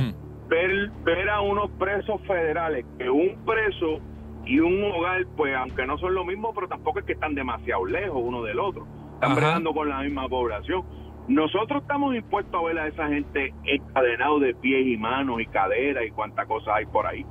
y, y no nos es tan raro. Yo pregunto, si esta muchacha se estaba así, se podía hacer daño ella misma o podía hacerle daño a cualquiera de sus Por, por eso yo pregunté, por eso yo pregunté que si ese es el protocolo, que si eso en, en para bregar con estos pacientes eh, se utilizan, eh, eh, está eso ahí porque hay que ponérselo a los pacientes. Eso pregunté. Pues yo te diría más, Eric, yo te diría que viéndolo bajo ese espectro, desde ese ángulo, a mí no me estaría tan raro ver una, una persona encadenada de esa forma por su seguridad. Yo no sé, oye, lo tiro ahí al medio para que para que lo debatan, pero no es que Sí. me parece tan, Sí, porque antes, le- tan antes- lejos de lo que uno está impuesto a ver por ahí. ¿Entiendes lo que te quiero decir? no sé qué, no sé Yo qué, te entiendo, no, yo no entiendo. no- no sé qué edad tú tienes, pero antes decían a este hay que ponerle una camisa de fuerza. Señores, la Pues camisa claro, de fuerza era yo- para, yo- claro, para yo- Yo restringirlo. tengo 51 y yo soy más Por- o menos de tu edad. Por eso, ahí. por eso, Claro, entonces claro. te- una camisa de fuerza y nos metían en un cuarto con unos foam en las paredes para Que no se podía agredir, no, no se podía agredir. Punto, Pero eso, eso Es lo mismo. mejor es un hospital es lo mismo, pero a lo mejor eso es un hospital psiquiátrico que tienen Por eso. una habitación o tienen un lugar para confinarlo. En este caso, como no tienen un lugar específico porque es un hogar, es distinto, pues dijeron, pues vamos a tienes un punto. Yo, yo- Claro, yo claro, por eso yo lo pensé. Ah, yo, lo- yo, lo- yo no, yo no estoy tan, tan extrañado así, oye, llama la atención, ciertamente que sí, llama mucho la No, a mí lo que me llama la a atención analizar. que lo hizo otra otra paciente, no lo hizo el, personal del Ah, El personal a no lo a hizo, mí sí. Lo que, a mí lo que sí me llamó la atención es lo chula y lo aniquiladita que están esas esposas que le pusieron a esa muchacha. Si te fijas, eso es una pieza no inventada, eso es algo profesional mandado a pedir o algo. O sea, es una Sí. herramienta bien, bien bregada, bien, bien hecha, bien bregada. Por bien eso, bregada. no sé. Eh, Bueno, muchas gracias, muchas gracias. día, porque muchas antes se le ponía la camisa de fuerza. Sí, sí, sí, sí. Y, y- y dice, no, este está que se puede, puede agredir a alguien, ponle una camisa de fuerza. Exacto, eso era. Yo no sé es- si eso existe es- todavía. Eso es típico de los hospitales de salud mental, ¿verdad? Por Eh, eso. Buen día, Perrera. Buen día. Sí, buenos días. Salud. Adelante. Adelante. Hello. Sí, salud, adelante. Adelante contigo, sí. Ok, este, primeramente que nada, yo estuve trabajando 11 años en un hogar psiquiátrico. Ok. A mí lo que me estuvo raro, lo primero, lo primero que yo miré fue que esas niñas tienen celulares. Se supone que esas nenas no tengan celulares. Mm. Primeramente que nada, ellas eh, están a veces, eh, eh, este, ¿cómo es? Con- en contra de su vida o con la vida de, de, de la otra paciente. Con el celular ellas pueden hacer muchas cosas. ¿Entiendes? Y eso de estar amarrando, eso es ilegal. Eh, En un caso así lo que se hace es que se llama allá a psiquiatría, voy con la paciente en camino que está este agresiva. ¿Verdad que fuera de un escenario hospitalario tú no amarras a nadie, ni te, ni te vas físico, y menos un profesional de salud mental? No te vas físico con nadie. Nada, nada, nada, nada. Eso es, ellas mismas este, se agreden, ellas están bien, ellas dicen que están bien ahí, ok, pero en el momento de crisis eso se lleva a la psiquiatría, allá las estabilizan y se, y te dicen si la, la van a tener dos días, tres días, Ajá. whatever, o te la trae. Pero lo más raro que me estuvo es celular. Sea, que tú, entiendes, ahí. por eso, pero tú entiendes que los que están manejando ese hogar no, no saben eh, No, qué es lo que tienen que no, hacer, no. los protocolos y eso, para mí que eh, como no como que no saben. O lo están violando, exacto, por No, alguna entonces, razón. ANSCA es el primero que tiene que decir, aquí Ajá. no puede permitir celulares. Por eso. Ujú. Con un celular pueden hacer muchas cosas. En este caso, familia, que es quien tiene la custodia de esos menores. Exacto. Ahora mismito, búscate de dónde salió esa foto. Una de ellas mismas llamó, Sí. este retrato y ya, mira, mira, tienen a una amarra, tienen a una amarra, Ujú. ¿entiendes? Y ahí pues salió todo esto, pero por lo menos gracias a Dios que su- su- este lo hizo bien, porque ahí pues se sabe lo que estaba pasando. ¿En cuántos hogares más estará pasando eso? Eh, Dios mío. nosotros usábamos, hay que usar la psicología con estas muchachas. A ot- otra cosa, estas niñas que dicen que están bien ahí, las trasladaron para otro para otro hogar, tienen que estar usando psicología porque a lo mejor en el otro hogar no les van a permitir este eh, celulares. Ajá. ¿entiendes? No le Ajá. van a permitir. Ella, eh, eh, si, eh, un hogar psiquiátrico no pueden tener almohada. Tienen que tener su frisa, no pueden tener almohada porque una cualquiera puede coger una almohada y asfixiar la otra. Es raro, no sé, no No sé. entiendo de verdad. ¿verdad que- Bueno. muchas gracias y gracias por la información, ¿verdad? Eh, Nos está hablando una trabajadora de, de un hogar este, ujú. y eh, todas las cosas que le estuvo raro porque ella trabajó en eso. Eh, ya no tengo más tiempo, tengo el cuadro lleno. Sí. Me gustaría Ah, tomar más llamadas. tiempo, mira para allá. Eh, este, pero este, Es un tema vamos a ver, es un vamos, tema bien vamos- extenso, vamos sí. a tener más información sobre esto en la próxima semana. A ver qué ocurre con, Eh, volvemos con a este tocar caso. el tema más adelante. Está sí. la perrera de Salso. Vamos allá. Buen día. Yo me levanto activado, con la perrera estoy bragado. Ellos están pegados, todo el mundo está sintonizado. Vacilen los nenes, los papi y la mami. Y si un buen día quieres comenzar, sube el volumen que ahora vamos a cantar. Me quedo con la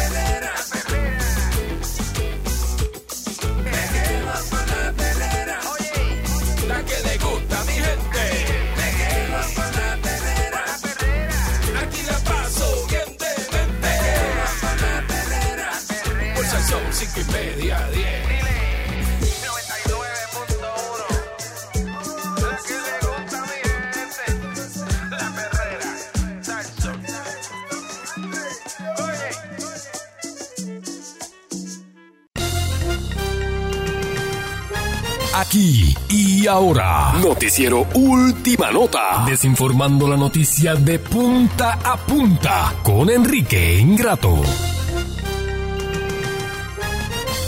Aquí está Enrique Ingrato. Saludos, Enrique. Buenos días, señoras y señores, y bienvenido a este segmento desinformativo con Enrique Ingrato de punta a punta. Señoras y señores, en América, Puerto Rico, soy internacional. Lo sabe que la figurita de noticias de este país no salen ni por ninguna playa, ¿viste? Vos no las ves en ningún noticiero internacional. Sin embargo, me ¿Y tú? tenés. ¿En qué me- sale? Me tenés a mí, ¿viste? ¿En qué tú sales? Me tenés a mí, vengo de Los Ángeles, trabajé en Texas, trabajé ¿En en, ra- dónde? eh, eh, en estaciones, trabajé en ¿En dónde tú Señe, en Señe, en español trabajé, trabajé, vengo de la BBC de Londres, Ujú. vengo de eh, Deutsche Welle, tengo oficinas en Berlín con Deutsche Welle, eh, el canal de noticias alemán en español. Eh, soy Enrique Ingrato, el mejor reportero noticioso, ancla de noticias que ha tenido esto por encima. Sí, por encima. Sí, señora, sí, sí, sí, señor. Con esa peste a café en el bigote, sí. Soy mejor que Rafael Lenín López, mil veces. Mil Por eso- por eso- y él lo sabe. Por eso Lenin sale todos los días y tiene su programa y tú no. Él lo sabe. Porque ¿no? tú eres No. mejor que él. Porque él está buscando eh, eh, equiparar, equ- equiparar su, su, su, su resumen con el mío. Y eso, eso pasa, eso pasa. Sí, sí, sí, señor, sí, señora. Todos Soy días. mejor que Pedro Rosanales por mucho. Todos los días te comen Por las, mucho, usted sabe. tapas a las cinco y media. No, Todos vamos. los días. Señoras y señores, vamos, vamos, vamos. Este, A ti ni te consideran, dale. me consideran A ti para no qué. te llaman ni para tapar roto. Pero cuál es el Ni de problema? vacaciones, vamos. Pero es que yo no necesito hacerle las vacaciones a nadie. Porque este. No, no te llaman. ¿Cuál es, señoras y señores? Este, vamos con noticias. Este, eh, la carretera está mala, señores. Siguen los atropellos en la carretera. Tengan Nunca te cuidado. han llamado ni para hacerte un Voy demo. a darle una- un disclaimer acá, viste, a la gente, que la gente no. ¿Cómo que para hacerme un demo? Nunca te han llamado. ¿Para hacerme un demo en dónde? ¿Para hacer un demo en dónde? Televisión. Para Claro que hecho Nunca te han llamado. Claro que sí. Este, he hecho muchísimas cosas. Pero nunca te han llamado así. Pero- Vente, Enrique, que vamos a hacerte una prueba. No, un, decir- un noticiero nuevo. no me tienen que decir vente, Enrique, porque es que yo estoy acá, yo estoy bien, estoy haciendo otras cosas, de otros negocios. Por eso, pero no te llaman. No te No me consideran. tienen que llamar, Balcour. ¿Para qué me necesito que me llamen? La que llamen a la reconcha que los parió. Y tú llamas y te dicen, ahora no estamos cogiendo. Dice, no, no, es que por el momento no estamos cogiendo a nadie. Después que te dejas esperando el teléfono. sí, sí. Sí, mira, ahí, no, pero de- déjame hablar con él y él es el director de noticias. Está, está muy ocupado. Él no te puede atender. Este, Pero vos no llamas a nadie al cuadro, ¿viste? Vos llamas al teléfono dice, personal. ok, deja- deja- déjame intentar. pan", y te dejan esperando Ajá. ahí y nadie coge el teléfono y te dejan. Y te, tienes que llamar otra vez. Mira, soy yo otra vez. Es que me dejaron esperando para hablar con el director de noticias. Y te pones la gra- Para que me den una Sí. cita que yo quiero hablar con él. Dije eso. Y se queda. Ok, déjame, déjame. Y, y vuelve otra vez. Vuelve y te ponen ahí. Y te dejan ahí esperando. Sí, no. Y al final sale una grabación que dice, este, eh, gracias por comunicarse, adiós. y pff, eso pasa. Bueno, señoras y señores, mire, este... La tercera vez cuando llama te dicen, mira, él no está, él se fue vacaciones. De vacaciones. eh, no. Yo pensé que estaba ahí, pero está de vacaciones. No, y no hay nadie que pueda atender. No, tienes que esperar a que él venga. ¿Cuándo viene? Ay, no sé, porque eso allá. Mire, este... Tanto loco ahí. de que eso, en Estados Unidos se vio un, este, objeto volador no identificado sobre el cielo de Colorado. Ujú. Y uno era como una cosa larga, así. Sí, peluda. Eh, no, no, no, no, no peluda, pero bastante larga, ¿no? Y gorda, ¿no? Una cosa gorda en el aire, larga, así, flotando como, como, Mm. Como la, la nave del como- malangón. Como vertical, sí, pero como parado, así como para arriba, como, un cabezote, Eh. así vertical, así, la- y la gente tomándole fotos y videos, ¿eh? Estamos, yo creo que ya estamos en un momento de, de, de- la invasión de extraterrestre. revelación de la verdad. La verdad se sabrá. Sí. La verdad se sabrá y, y pronto, pronto lo estaremos diciendo aquí, en este segmento. Aquí, aquí estaremos discutiendo qué va, cómo están dividiendo los humanos y cómo, la- dónde los van a meter. Dijimos que esto, eso es lo que va a pasar. Cuando esa gente bajen y empiecen a hacer lo, lo que ellos van a hacer, ¿no? Unos para aquí, otros para allá. Y ellos tienen un plan. Ah, Yo no sé qué plan tienen, pero ellos tienen un plan y pronto se sabrá. Pronto se sabrá. Aquí lo vamos a estar diciendo. Si no nos cierran la emisora, pues es capaz de que cierren la emisora también y digan, no, hablen, no, no hablen más por ahí más. Pues Los extraterrestres mandan. Sí. Los extraterrestres mandan. eh, Quitan esto aquí, quitan esto allá. Tú sea por aquí, usted se va con este vagón, usted monta ese vagón y se va todo el Y- mundo. y- y todo el mundo Y, recogen. y recoge que nos vamos. Sí, así es, señoras y señores. Mire, este, en otras noticias más locales, eh, Carlitos Colón dice que va a ser exaltado al pabellón de Saluda la Carlito, fama Carlito pana. del deporte. La primera pregunta es, Carlitos ¿lo que Colón. hacía Carlitos Colón es deporte? Claro. La lucha libre no es un deporte, la lucha libre es un Metió un teatro. billete con eso, No, papá. Charicito, Carlito vive millonario, vive millonario, pero que, Sí. que, que, que, que de tantos 40 años haciendo este, vendiendo canchas, coliseos completos. O sea, ese hombre ha producido más coliseos que, que Pepe Dueño. Bueno, él se Pues, presentaba, empezaban el viernes y, Seguro. Y terminaban el domingo y hacían 10 y 15 canchas. 10 y 15 canchas. El, el sábado Y a el las 2 de se lo pasaba entre todos. Empecé, el título era to- todo, este, que el Invader llegó a ser campeón universal, el supermédico, Sí. él y Abdullah de Butcher, más esos cuatro. Sí, pero siempre a Carlito tú no le podías eh, dar ni nada de eso porque a ver de Carlito te te hacía el cheque al final del Él, día. sí, tú no, podías este, de eso, este, que pagarle. ganarle así, ni nada de eso. Ni, Pero los luchadores no se arriesgaban. Tú Sí. le vas a dar una bofeta a tu jefe. Y cuidado con lastimarlo, ¿eh? Cuidado con lastimarlo, que eso era fuerte. Y que Carlitos Colón este, dice, hay una propuesta para exaltarlo al pabellón de la fama, pero Deberían. imagínate, ¿no? Pero si me tienen a Carlitos Colón en el pabellón de la fama, tienen que ponerme a, qué sé yo, ¿viste? A todos los demás que hay por ahí, ¿viste? Tienen que ponerme a, a, a Coulson, me lo tienen que poner.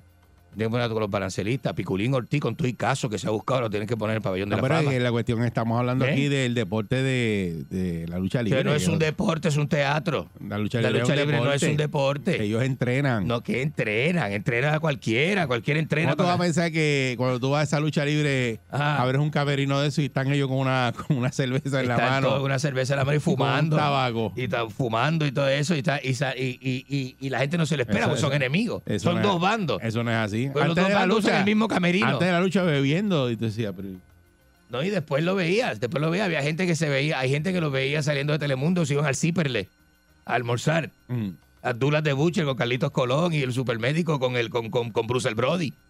¿Eh? Y los pastores de Nueva Zelanda con Jason el Terrible y Mighty, y Mighty Eagle. por todo el condado. Ah. Con la camisita de crema así por dentro y, Sí, y sí, el sí, gorrito. sí. Sí, yo fui, yo fui, viste. Gorrito, siempre andaba con un Yo, fui, gorrito. yo tenía, digo, tenía, no tengo, tengo. Tengo un tío que se llama Jaime y mi, y mi primo se llama Jaime.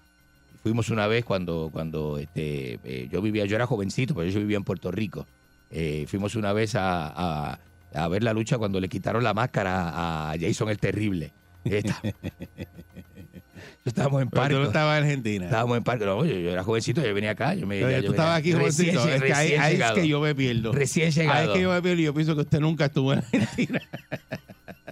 Recién llegado. Porque hay unos datos ahí que, de Argentina. Saluda a Jaime, que nos escucha todas las mañanas. que usted no Re- pudo haber. Recién, recién llegado a No Argentina. pudo haber estado en Argentina si vio Recién esa. llegado. Cuando le quitaron la máscara a Jason el Terrible. No puede ser. Sí, no, recién- ya jovencito, yo era un 20 Hay algo aquí que no es compatible. Yo era un veinteañero y fui con una parte de unos familiares que querían venir de, de- de Argentina. Déjame me terminar el cuento.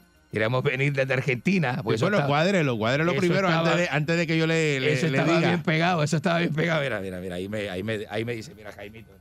Ese Jaimito ahí escribiéndome que se acuerda del evento. Yo vine de Argentina, vinimos de Argentina, mi tío nos trajo, mi papá venía, pero no quiso venir. Ajá. Mi papá venía, no quiso venir, estaban los pasajes caros. Mi tío nos trajo de Argentina a Buenos Aires, nos voló a Ponce, a- al, al, al Pachín Vicén, y allí vimos el show. Porque allá estaba Titanes en el ring, en, en Argentina. Titanes en el ring, que era de Martín Caradagian y, estaba toda esa gente allí, ¿viste? Este, y para ese tiempo estaba eh, Glow, las mujeres que, donde estaba Montaña Fiji. Ah, Montaña Eh, eh, Fiji, Montaña sí. Fiji de Glow, las mujeres que eran luchadoras también. La lucha libre. vi- vi- vi- Es más, si la lucha libre estaba pegada en los 80 que Cindy Lauper dejó de cantar para meterse a luchadora. ¿Usted se acuerda de eso? Cindy Lauper cuando estaba más pegada que Madonna. Estaba más pegada que Madonna que cantaba Girl, just have fun. Gergios, pareja. De- Que no sé, cantaba wanna have fun, cantaba. Esa era la canción que. Sí, sí, mi hermano era loco con esa música. Sí, sí, Mi hermano. José escuchaba eso. Ah, sí. Todo el tiempo, todo el tiempo. De verdad. Cindy Lauper. Pero no se pintaba los labios. Sí. Lo malo era pintarse los labios para cantar las canciones. Si no se pintaba los labios, estaba todo bien. Todo bien, ¿viste? No pasa nada, no pasa nada. Señoras y señores, Carlitos Colón al Salón de la Fama de la, del deporte de la lucha libre. Opine usted si eso es un este deporte, usted piensa que eso La es, un- lucha libre es es un evento Rico. teatral televisivo. No, a la gente le encanta la lucha es que libre. no es un deporte, es teatral. Es, un Esto te- los, es sa- los teatral. sábados, los sábados. Es teatral. Viendo lucha libre. ¿Eh? Todos los sábados viendo lucha libre. No, yo tenía, yo tenía, no, mi abuela allá en Argentina, mi abuela peleaba con el televisor. Peleaba con el televisor. Y yo tenía un tío, yo tenía un tío, este, que en paz descanse, que se sentaba al borde del sofá y se ponía, la- y, y- y estaba, y, y, o sea, hacía todos los... Y le los gritaba a los luchadores. Y le gritaba a los luchadores y me vi, le metía una patada al televisor y entonces estaba en esa, en esa, nervioso. Me ponía nervioso cuando veía eso. Señores y señores, así que vamos con la... Vamos, vamos a abrir los canales. con- Destruyendo a Enrique. los canales con el público. Vamos a darle duro hoy. Señoras y señores. Vamos a darle duro. La reconcha de su hermana. Ah. Zumba, buen día. Buenos días. buen día. Dímelo. Adelante usted. Mira, Buggy. Buggy. ¿Qué le pasa? Buggy. Buggy, usted, usted, Dile, usted. dile, dile de tu ex primo que a, a- este. A, ¿Qué ex a- primo? ¿De qué usted habla? Que tu ex primo. ¿Qué le pasa a usted? Este, Yo no ¿qué- sé, no sé, yo no quiero ¿Qué, saber qué eso, chistes bueno. son esos? ¿No son Ah. chistes? La lucha libre. Ah. es deporte la este. lucha libre. Mira este, mira, mira. Pues, cla- ah, pues Ah. claro que es un deporte, mire, todo esfuerzo físico es un deporte. Oye, ¿Qué esfuerzo no, físico es un mira, deporte? El mira, sexo no es un deporte. Yo, yo voy a hablar con la almita ¿Eh? que pongo una ley que, que los locutores los locutores no pueden maltratar a los radioaudiencias con su babosería y ahí cae usted. Con Dalmito, ¿qué Dalmito tiene que ver con esto? Dalmito y su uña. Bueno, él eh, puede crear una ley. Ah. Pero mira, también deben poner como deporte. La uña Usted amarga. es campeón, hablar ñoña al aire. Eso sí que es un deporte. Campeón de hablar ñoña al aire. Usted, fíjate. usted, mire, usted, Ahí usted, tú es lo ganas. más, usted es lo más bajo y lo más, lo más bruto que hay en el público. Buen día, Perrera. Esa estupidez, buenos días. Mi amigo, mi hermano Enrique Ingrato. ¿Qué pasa? Ah, ¿qué pasa, Eri? ¿Qué que hay? ¿Qué pasa, papá? ¿Qué, qué es la que hay? Ah. Saludos. Día, Te vamos a almorzar hoy. A donde tú quieras. Tú me ¿Almorzar dices. qué? Va, hablen de eso fuera del aire. ¿Cómo me dices? Le cae- Llámalo al celular, llámelo al celular. Tu segmento es para todo el mundo, papi. Sí. No me para todo el mundo. ¿Verdad que la lucha libre es deporte? La lucha libre es deporte, la lucha libre de jugarrones. Ningún deporte. No Buen sea día, tan, Perrera. tan bobo. Buenos días. Buenos días, Eri. Anda para allá, bobo. Saludos, buen día. Buenos días. Buenos días, buenos días, mi hermano Enrique. Yo soy hermano suyo.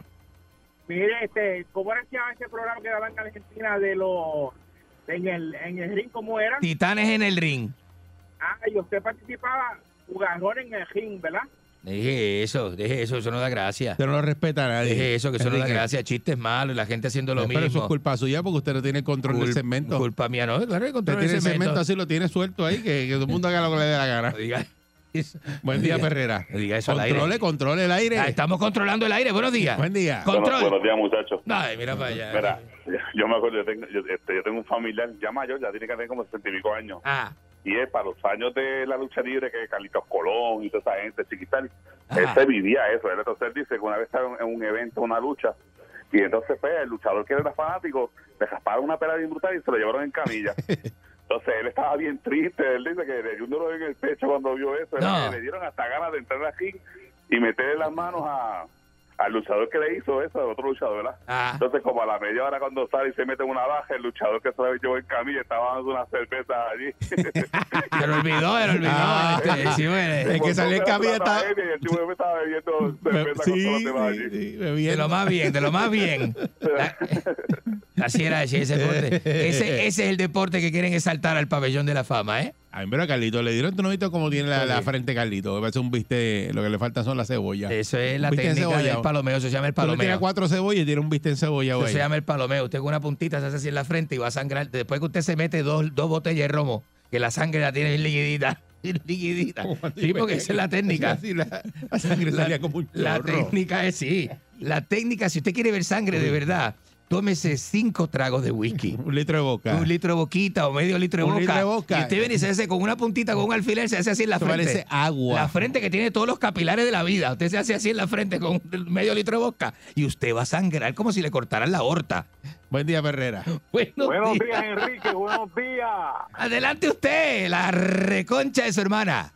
Desde Salinas, Puerto Rico. Eso es lo que Con hay. mucha papá. cocaína. Adelante usted. No, De- de- chacho, ¿sabe jamás. más que eso? De- Aquí en la ciudad del Marisco, la ciudad de la capital del Mar Caribe. Ah, qué lindo que Enrique, soy, usted. Esto, esto de, de la lucha libre, esto es igual que la política. Ahí todos son, eh, Ah. se tiran a matar y luego acá son los más panas. Exactamente. Eh, ay, Eso sí es. Igual. Explíquele a todos estos morones. Explíquele. Igualito, Igualito, se sientan ve, a comer juntos, En las hombre sabe. reuniones internas acá de donde se pasan los sobres. ¿Usted los ve? tanto Los panas. Te metes en el salón de Alex allí con aire acondicionado. Exacto, Usted los ve. metemos allí en el salón de Alex, Eh. con todos los políticos y nos echamos a reír al ver las redes sociales y ver la gente que se está matando unos con otros. Peleando y tanta pelea y tanta cosa. Y usted ve a García Padilla allí con el otro. Este, Exacto, todos juntos, todos completos, comiendo juntos. con Comiendo y riéndose. Jennifer González, todos juntos. Y abrazo y Pasa- beso. pasándose y- la mano. Pasándosela bien. ¿ah? Buen día, Perrera. Bonita.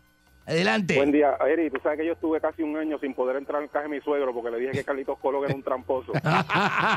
Sí, pues se molestan. Con eso no se relaja, con la lucha libre. Le faltó el respeto. Sí. Era igual que mentarle la madre. Sí. Oye, Ajá. eh, este, cretino, Dígame, granuja. yo no sé cómo a ti no te da vergüenza que hasta el mismo don Emilio suena más que tú, lo menciona Normando Valentín, lo mencionan en el canal y usted no sale en ningún sitio. Mire, lárguese de aquí ya, coja calor en esa cara, no No, siga haciéndonos daño. Usted lo hace que, aquí es usted lo que me El envidia. cuerpo suyo lo que sirve es para transportar enfermedades. Usted lo que me envidia, usted lo que me envidia, como le negaron la entrada en el condominio mío. Dime. Eri, chico, despierta, mano. Tráete a Gallo de Produce para que se vea ahí con, con Rey Charlie. Gallo de produce con Rey Charlie para que se besen al aire. Que se besen al aire. ahí. Usted es la semilla de, Eso es todo- de- de- noticia. de todos los problemas. No, no, hay gente mala, sí, De- de- eso es de- de envidia. verdad que- A todas luces envidia, a todas luces. Usted todas no luces puede envidia. perder, él dice que no, no le da vergüenza a usted. Usted no puede perder algo que usted no tiene. ¿Cómo que Tú no no tienes tiene? vergüenza, que vas a perder? Claro que sí, es otro tipo. No, vamos, lo que pasa ¿Qué es que la gente no entiende. Buen día, Perrera. La gente no entiende. Buenos días. buenos días, saludos a todos, ¿cómo están? Bueno, buenos días, buenos días. Saludos. Bu- bu- bu- Eh, para, para mí, mi opinión es... este, para mí sí que es deporte. ¿Y usted se parece a un luchador de Puerto Rico, este Enrique? ¿A quién usted dice? Al, al Barbie Boy, es el mismo. El, ba- el Barbie Boy. No ¿qué voy es a eso? preguntar. No sé quién es, No. pero no voy a ¿Qué preguntar. es eso? Buen día, Perrera. Eso me acuerda. Ba- ¿Barba Negra es luchador? Enrique, buenos días. Buenos días, adelante. Buen día. Ajá. Oye, Enrique, ¿usted ha venido a la isla de Culebra? He ido a la isla de Culebra. Yo tenía una villa. Yo Ok, tenía una villa allí en, Fulladosa. Escúchame, déjame hablar, me cago en 10. Mira, mira, Eh, mira, mira, Mira, mira, no, no. Dale suave. Espérate, Usted no está en la plaza. mi amor, mi amor, escúchame. ¿Usted, ¿Usted se ha montado en el Ferry Santa María? Claro que sí. Pues mira, eh, me están dando un precio bueno, yo lo fleteo y usted y yo nos vamos a la lucha libre en la plataforma, yo le hago la figura 4 y después de la figura 4 traigo la dormilona. ¿Qué te parece? Mire, este, no. ¿Cómo, cómo así que no. tú le vas- cómo, cómo- tú a hacer la dormilona? que- ¿Cómo es la dormilona? ¿Cómo es? ¿Cómo es la dormilona tuya? ¿Por dónde tú lo duermes? ¿Ah? Por la, por la yuca. ¡Qué asqueroso! Y eso es un asqueroso.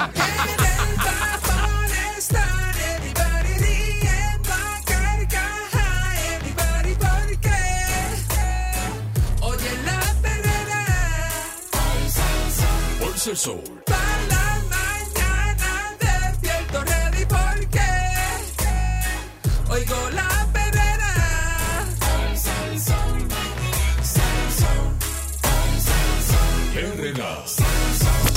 99.1 Sal Soul presentó La Verdadera Calle.